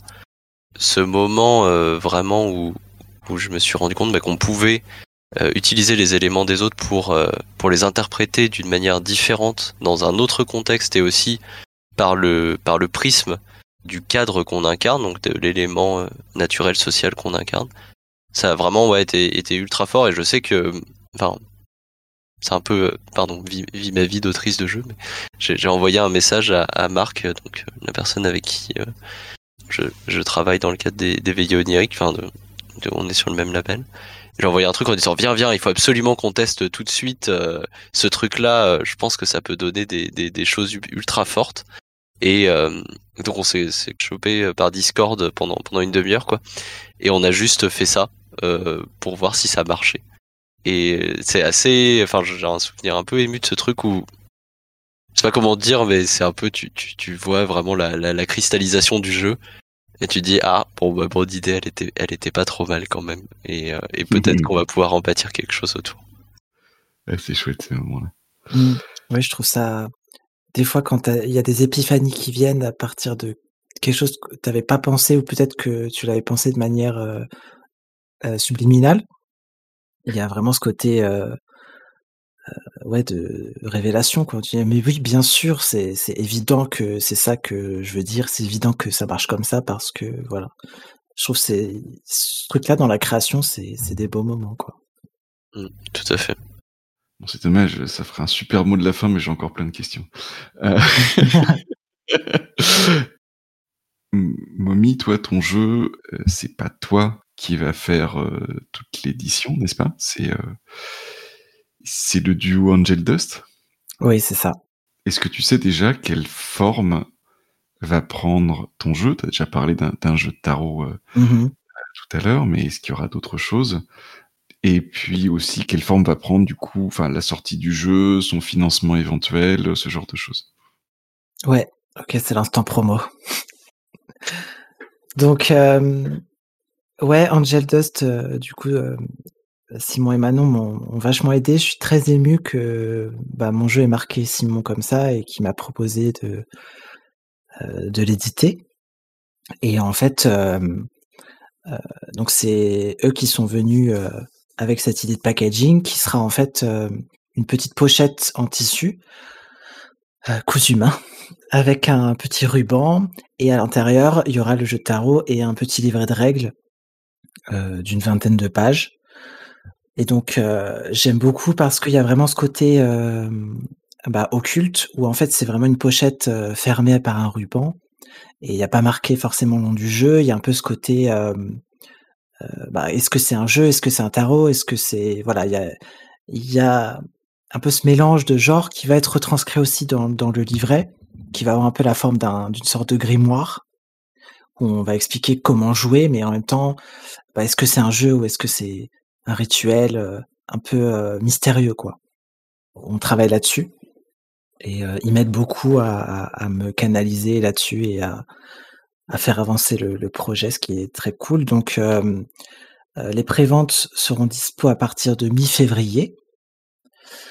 Ce sera bah, un système de prévente où on va avoir un besoin d'un d'un nombre minimum de préventes pour pouvoir lancer l'édition, donc l'impression du livret et des cartes. Et plus on aura de, de précommandes, plus ben, on pourra améliorer la qualité du papier, des cartes, peut-être mettre des bordures dorées qui brillent, etc. Avoir des trucs hyper beaux, quoi. Donc voilà, il va y avoir un petit un petit truc sympa là-dessus, mais en même temps, on voulait pas que ce soit vraiment crowdfunding dans le sens où il y a 50 paliers avec 15 000 récompenses qui font que si tu n'as pas baqué à tel moment, tu vas tout louper parce que tu n'as pas l'édition Perfect Collector. Voilà, on veut que tout le monde ait le même jeu et que le jeu soit édité globalement. C'est un peu l'objectif et que tout le monde puisse en profiter. Voilà. Ben, super. Bonne chance avec tout ça. Et Milouche, tu m'as envoyé euh, le, texte euh, déjà euh, mis en page du jeu. Hein, je, le trouve absolument magnifique. Alors, je, je, vais commencer par une question extrêmement technique.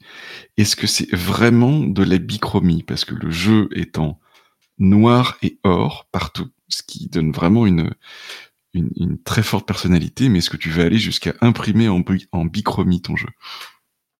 Euh, oula, très technique. Euh, non, c'est pas tout à fait de la bichromie dans le sens où en fait il y a plusieurs variations de couleurs euh, or jaune qui en fait sont, sont fonction des différentes pages où elles se trouvent et du coup euh, euh, on pouvait pas avoir exactement la même couleur à chaque fois parce que ça rendait pas très joli. Ok. Et en plus les illustrations qui ont été faites euh, par Nigel qui est l'illustratrice euh, du- d'une partie du jeu, elles ne sont pas en, en bichromie, euh, il y a un peu plus de variation dans les teintes. Ok. Et donc du coup, est-ce que tu peux nous décrire la, la forme euh, Yes. que du coup va prendre le jeu et puis euh, et également la forme de de sa sortie, de son financement, de ce genre de choses. Ok. Donc le, le jeu va être en, en financement euh, via Kickstarter dans le cadre de la Zine Quest, donc un événement euh, plutôt anglophone à la base qui regroupe plein de, de créateurs et de créatrices de jeux de rôle un peu dans, dans un format zine quoi.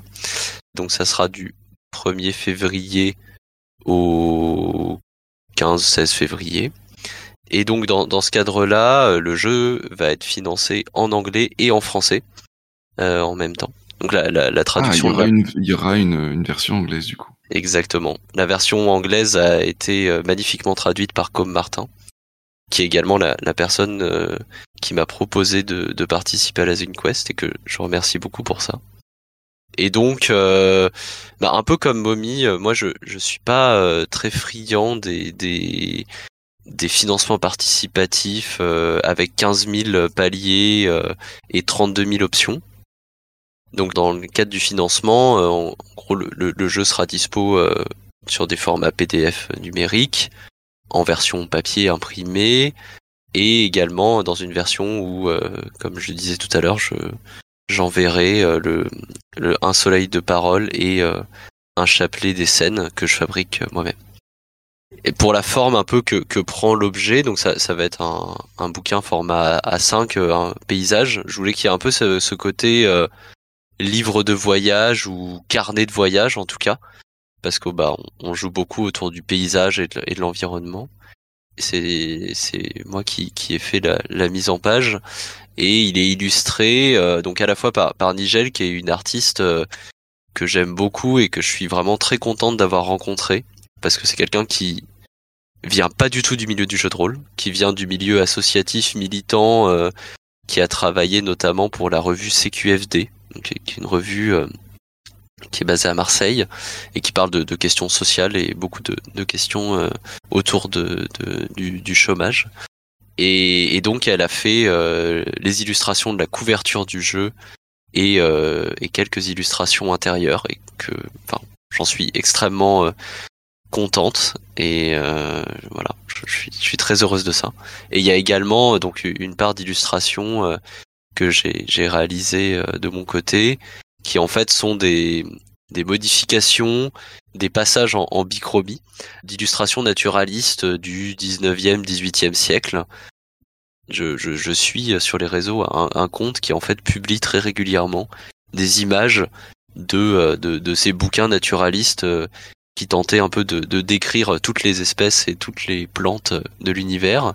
J'aime bien ça, euh, et, et, donc euh, j'en ai introduit un, un, assez grand nombre dans le livre, donc ça, ça permet de marquer euh, les différents chapitres, euh, également de faire des illustrations à côté des, des, des textes du jeu. Euh, voilà un petit peu la, la, la, forme que ça va prendre. Et eh ben justement, je voulais revenir en fait sur un, un point qui m'a un peu marqué quand j'ai quand j'ai lu le document que tu m'as envoyé, donc c'est à la fois le côté euh, rural dont tu, nous as parlé et que, en fait, tu, tu, désamorces quelque part certaines images de la ruralité qu'on peut avoir. Et en particulier, tu euh, dis explicitement que c'est un jeu queer et que le fait qu'il soit queer ne s'oppose pas au fait que ce soit un jeu rural. Est-ce que tu peux nous en dire un petit peu plus? Je vais répondre en deux parties. Effectivement, moi ça me paraissait très important de désamorcer dès le début les images qu'on peut avoir de la ruralité parce que en, faisant ce jeu-là, je, je sais qu'il y a un terrain un peu casse-gueule autour de des dynamiques réactionnaires et de ce qu'on imagine être la, France d'antan, euh, avec des très gros guillemets, parce que c'est quand même un jeu qui se passe plutôt aux alentours des 19e, 18e siècle, même si c'est pas forcément très explicite. Et je, je voulais surtout pas que ce jeu euh, puisse être utilisé en disant oh là là, c'était c'était tellement mieux avant quoi. Moi je je j'ai essayé de porter dans ce jeu une vision euh, de, de de la ruralité qui est telle que moi je l'ai vécu ou telle que moi je l'ai comprise. C'est un environnement difficile. C'est un environnement qui offre de très belles choses, mais euh, il n'est pas incroyable tout le temps, quoi. Et euh, il y a de la noirceur et il y a des aspects, euh, il y, a, parfois des, pépites un peu, un peu belles qui en émergent. C'est d'ailleurs aussi pour ça que j'ai choisi de faire une bichromie noir-or pour un peu ce côté bah, les choses sont sombres, mais parfois au milieu des choses sombres, il y, a, des choses qui sont qui sont belles et qui nous ravissent. Sur cette partie-là, j'ai aussi euh, contacté euh, une personne qui tient une association de femmes et de personnes euh, en minorité de genre dans le milieu rural pour lui demander un peu son avis sur la question et ne pas écrire trop de bêtises parce que ça me paraissait important. Pour développer plus sur l'aspect que tu disais autour des personnes queer et tout ça, je, je, vais désamorcer un petit peu ce que tu dis. Je, je considère pas la Grive Noire comme un jeu queer, et je, je vais expliciter pourquoi. Euh, je, je, me considère comme une autrice queer, donc je suis, je suis une femme trans et, euh, et, et, je me considère comme, comme une personne queer. Et donc évidemment, les jeux que j'écris sont transpercés par ces questions-là. Euh, voilà, ça, ça se transcrit dans, dans, dans mon travail. Mais j'aurais beaucoup de mal à dire que c'est un jeu queer pour plusieurs raisons. La première d'entre elles est que, bah, en fait, la, la grille noire, ça parle de, ruralité, d'incarnation rurale. Euh, la, thématique queer est présente, donc comme tu le dis, il euh, y a tout un encart dans le jeu où je dis que bah on peut tout à fait jouer des personnes queer dans un environnement rural dans le XVIIIe siècle. Je pense que il y avait des personnes queer à cette époque-là, qu'elles ont tout à fait existé, et que bah, malheureusement il y a beaucoup de leurs témoignages qui ne nous sont pas parvenus. Et je trouve ça intéressant qu'avec le jeu, on puisse avoir ces témoignages, ou en tout cas euh, essayer de, de, de, faire revivre des modes de vie qui ne sont pas parvenus jusqu'à nous. Mais par contre, j'aurais du mal à qualifier le jeu de queer, et c'est un peu la même chose pour Vagabonder dans les étoiles. Vagabonder dans les étoiles, c'est un jeu qui parle de voyage et de, de hobo, et il n'est pas uniquement euh, queer, il n'est pas, c'est pas son essence même. Et pourquoi je fais euh, cette distinction importante, c'est que à mon sens, un jeu qui se dirait queer, c'est un jeu vraiment où cette question euh, de, la queerness serait vraiment le, point essentiel du jeu. Et typiquement, euh, si je pense à un jeu comme ça, euh, je pense à A Place to Fuck Each Others de Avery Alder, qui parle de personnes trans qui essayent de trouver un endroit pour se faire des, des, câlins et plus. Et bah, ça pose vraiment ces questions-là. Donc moi, j'aurais du mal à utiliser ce qualificatif de jeu queer sur mon travail, bah parce que euh, c'est pas au centre de mes jeux, même si c'est présent évidemment. Et, et, et, du coup, j'aurais l'impression d'utiliser un terme pour des, des, un usage marketing, et ça, ça me gêne beaucoup, parce que bah, les, questions queer et, et l'ensemble de, de, de ces problématiques-là, en fait, c'est des luttes sociales qui impactent directement la vie de personnes. Et pour moi, c'est pas euh, c'est pas un élément marketing. En fait, c'est vraiment quelque chose qui est très important euh, dans le, des, des, luttes dans lesquelles moi je m'inscris. Et donc j'ai un peu du mal avec le l'utilisation de ce terme pour qualifier des œuvres qui, euh, bah dans, dans mon cas, ne sont pas complètement euh, queer ou dans, dans ou en tout cas ce n'est pas la problématique principale du jeu. Euh, parce que j'ai l'impression qu'on utilise ça dans, dans une vision, euh, dans une visée marketing, quoi. Et du coup, enfin après, moi, je, je suis pas la, la, police des noms de jeux de rôle et des catégories, donc euh, euh les gens font ce qu'ils veulent avec euh, avec la dénomination de leur jeu. Mais vraiment, pour moi, j'ai du mal à, à utiliser ce terme-là. par contre, j'ai aucun problème à dire que, que je suis une autrice queer. Et, et de la même façon, je pense qu'il y a aussi une analyse d'un point de vue queer des jeux qui peut être faite, qui est hyper intéressante. Et ça, ça permet vraiment de, de, de, travailler sur la manière dont on voit les jeux, dont on peut les transmettre et tout ça. Mais voilà, donc c'est une réponse un petit peu longue euh, pour expliciter un point euh, de, de, de, de, catégorisation et de typologie, mais je trouve qu'elle est intéressante parce que euh, pour moi, euh, bah ça, ça, inscrit vraiment mes jeux dans, dans quelque chose. Et de la même façon, au-delà de, de, de, ça, tu vois, le, le, fait que je parle de, de, de queerness, de personnes queer dans mes jeux, et euh, que qu'il y ait également euh, un travail aussi là-dessus, un peu dans, dans les exemples que je mets en œuvre. Bah, en fait, je pense que ça devrait être présent dans énormément de jeux et même dans tous, quoi. Et du coup, euh, bah, l'étiquette du, du, jeu queer, je sais pas si elle aurait intérêt à s'appliquer à d'autres à d'autres œuvres qui en fait euh, bah, utilisent juste dans leurs exemples et dans la manière dont elles prennent en compte les joueuses une diversité euh, en termes de genre, de, de représentation, euh, d'orientation sexuelle ou romantique, etc. Moi, je pense vraiment que c'est quelque chose qui doit être euh, généralisé, quoi, et qui, qui mm. doit être la norme, même si j'aime pas trop le, le, terme de norme, quoi. voilà. Oui, c'est-à-dire que finalement, on n'a pas besoin que le jeu ait en son cœur une problématique queer pour que des personnes queer y soient représentées euh, et qu'il y ait une, comme tu dis, une diversité en fait dans les exemples et dans les personnages qu'on enfin, qu'on peut y jouer. Exactement. On n'a pas besoin de donner la permission pour jouer une personne queer, mais un peu comme vous disiez tout à l'heure sur les règles, euh, il y a des fois, euh, c'est plus facile que d'autres, quoi, quand même. Euh. Non, mais tout à fait. Mais je pense que du, dans ce sens-là, tu vois, le, le travail d'exemple, en fait, est, est vraiment très important. Et les exemples de jeux qu'on va donner sont hyper importants. Je sais que, bah, justement, dans le cadre de la griffe noire, il y a plusieurs moments où je décris des couples, ou au moins un moment où il y a une description de couple. C'est un couple lesbien parce que, bah, pour moi, je suis moi-même en couple lesbien, je suis entouré de, de, de ces couples-là, ça me paraissait logique d'en décrire un, mais ça en fait pas forcément un jeu lesbien, ça en fait juste un jeu qui, qui décrit une partie de, de l'univers dans lequel j'évolue, quoi. Et, et une partie de l'univers dans lequel tout le monde évolue. Mais c'est très intéressant cette problématique que tu soulèves parce que moi en écrivant, je me suis pas du tout posé la question de savoir si mon jeu était queer ou pas.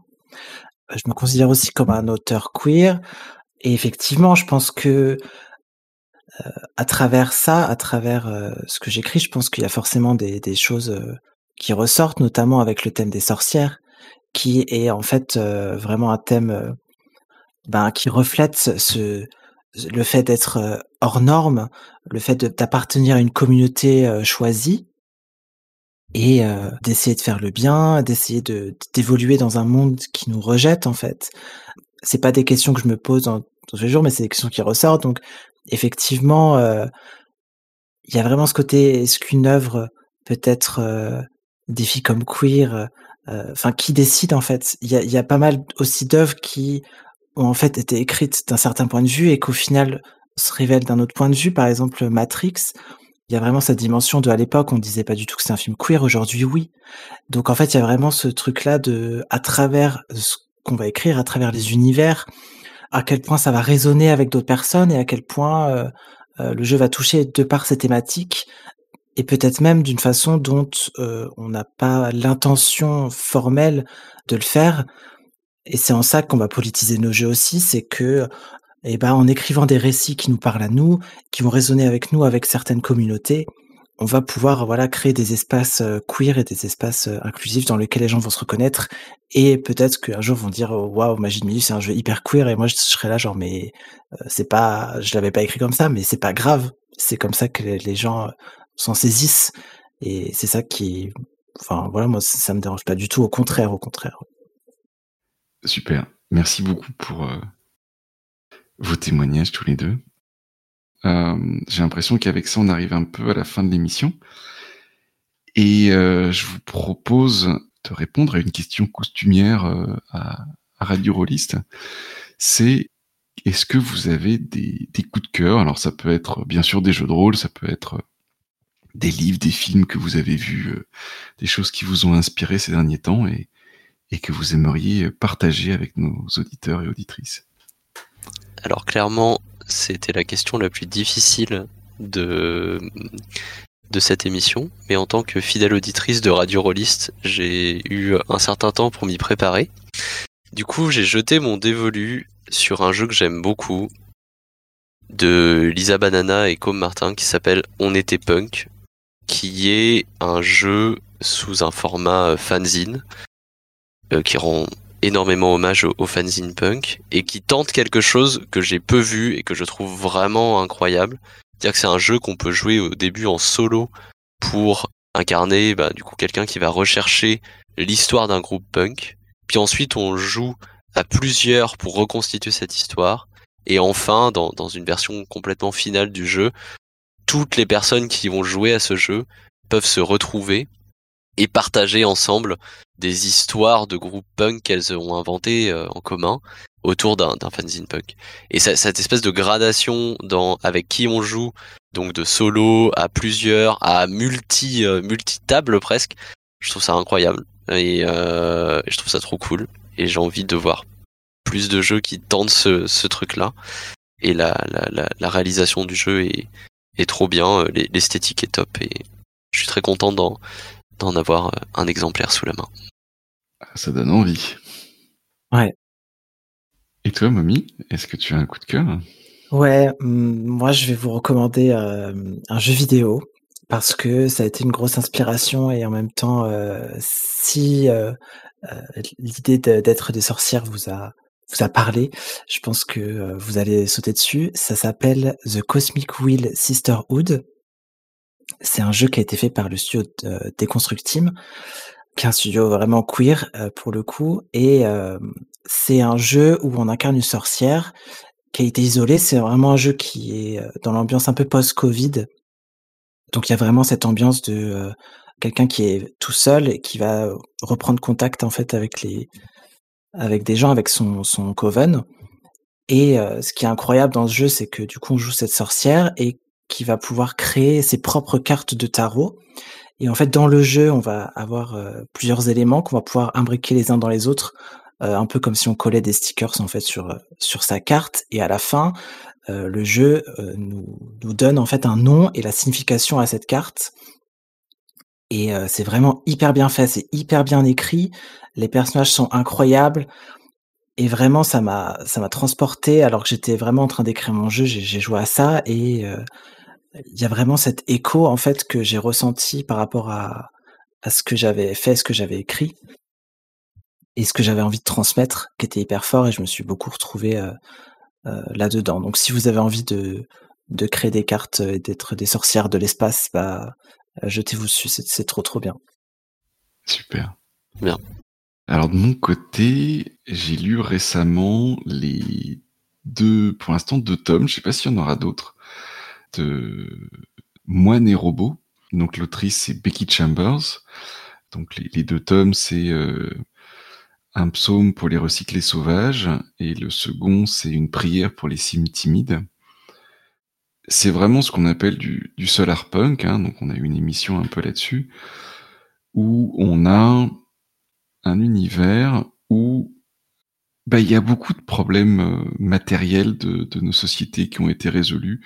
On se rend compte qu'il y a eu une époque, euh, on va dire, industrielle, polluante, euh, d'exploitation de la nature et probablement d'exploitation des gens, mais très clairement aussi d'exploitation des, des, machines. On parle de, de robots qui sont devenus conscients à un moment donné. Et en fait, ces problèmes-là ont été résolus. On se place quelque chose comme 200 ans plus tard, quelque chose comme ça. Et on est dans un monde qui est une utopie. Une utopie au sens, euh, vraiment au sens propre. Vraiment un futur désirable. quelque chose où on se dit, voilà, moi, personnellement, j'aimerais beaucoup vivre dans ce monde-là. Beaucoup de choses ont été résolues, les rapports entre les gens sont apaisés, on n'est pas non plus retourné dans un âge sombre, on est plutôt un, dans, dans un âge où les gens ont l'air de bien vivre.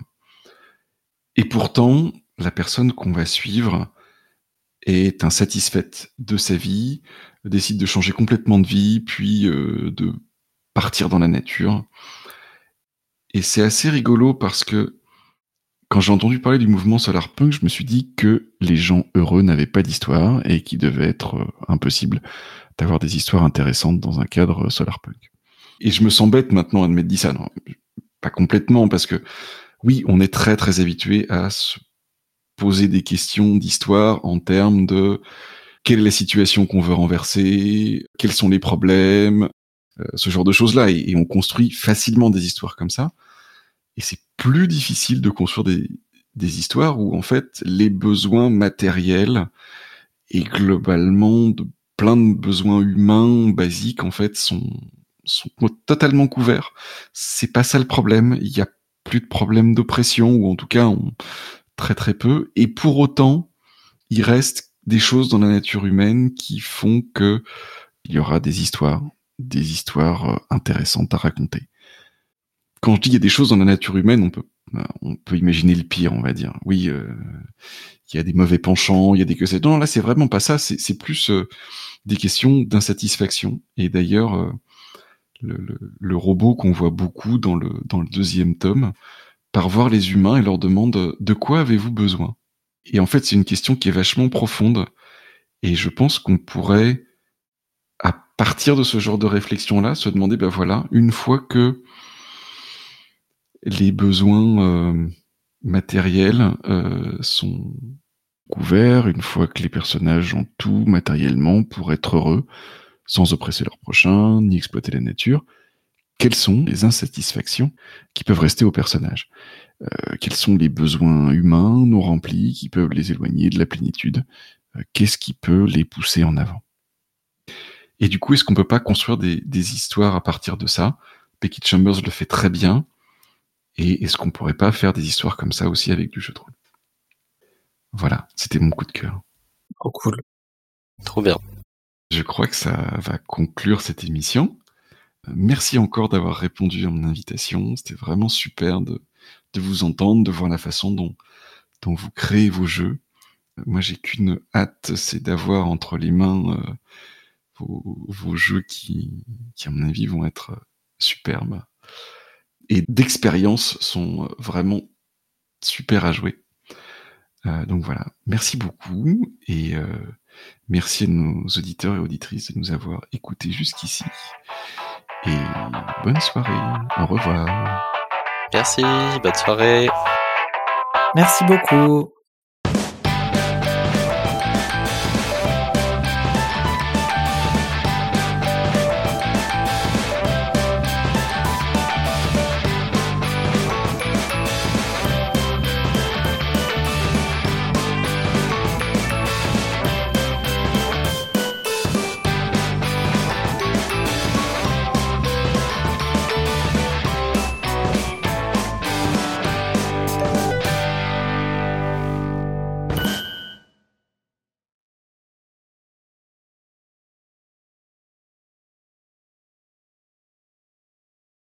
Et je les mets dans, dans autre chose et surtout je les interprète.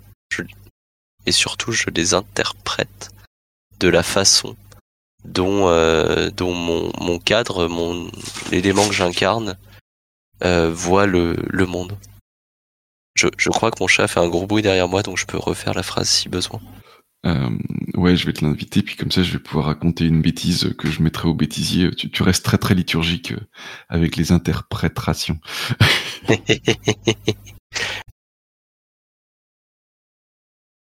je suis vraiment désolé.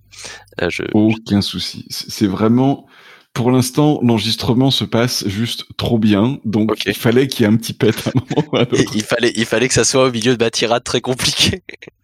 Euh, ok. Donc. Ok, ça, ça, ça a coupé à où alors? Euh, Euh, à partir de là. Mais je... Attends, à partir de là, c'est où?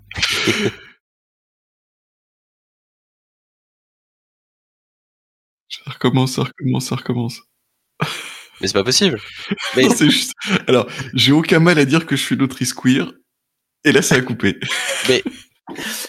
Ce Discord est homophobe, c'est pas euh, possible. le pas Discord, possible. euh, il a des problèmes avec mon discours. Discrimination.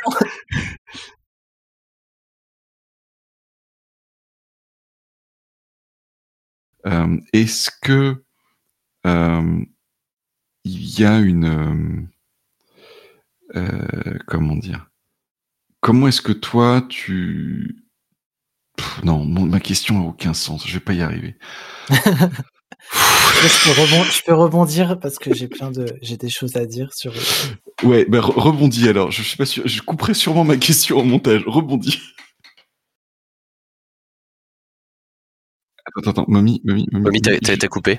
Toi aussi, t'as été. possible. Mais, le, le Discord a des problèmes avec, de- avec... Juste au cas où, je crois qu'à un moment j'ai dit genre trois ou quatre fois liturgique d'affilée. Euh, c'est- c'est- enfin, je sais pas si j'ai l'impression que c'est beaucoup. Euh, éven- éventuellement, voilà, maintenant je dis rituel. Et, et tu peux éventuellement l'utiliser pour si tu vois qu'il y en a 15 d'affilée. J'espère que c'est pas trop embêtant, mais voilà. D'accord. Alors, même, je vais te demander un exercice, c'est de me dire rituel sur trois tons différents, s'il te plaît. Rituel? Rituel? Rituel? Rituel? Rituel? Pardon, j'en ai fait beaucoup. Aucun souci. Ce sera très très utile. Merci.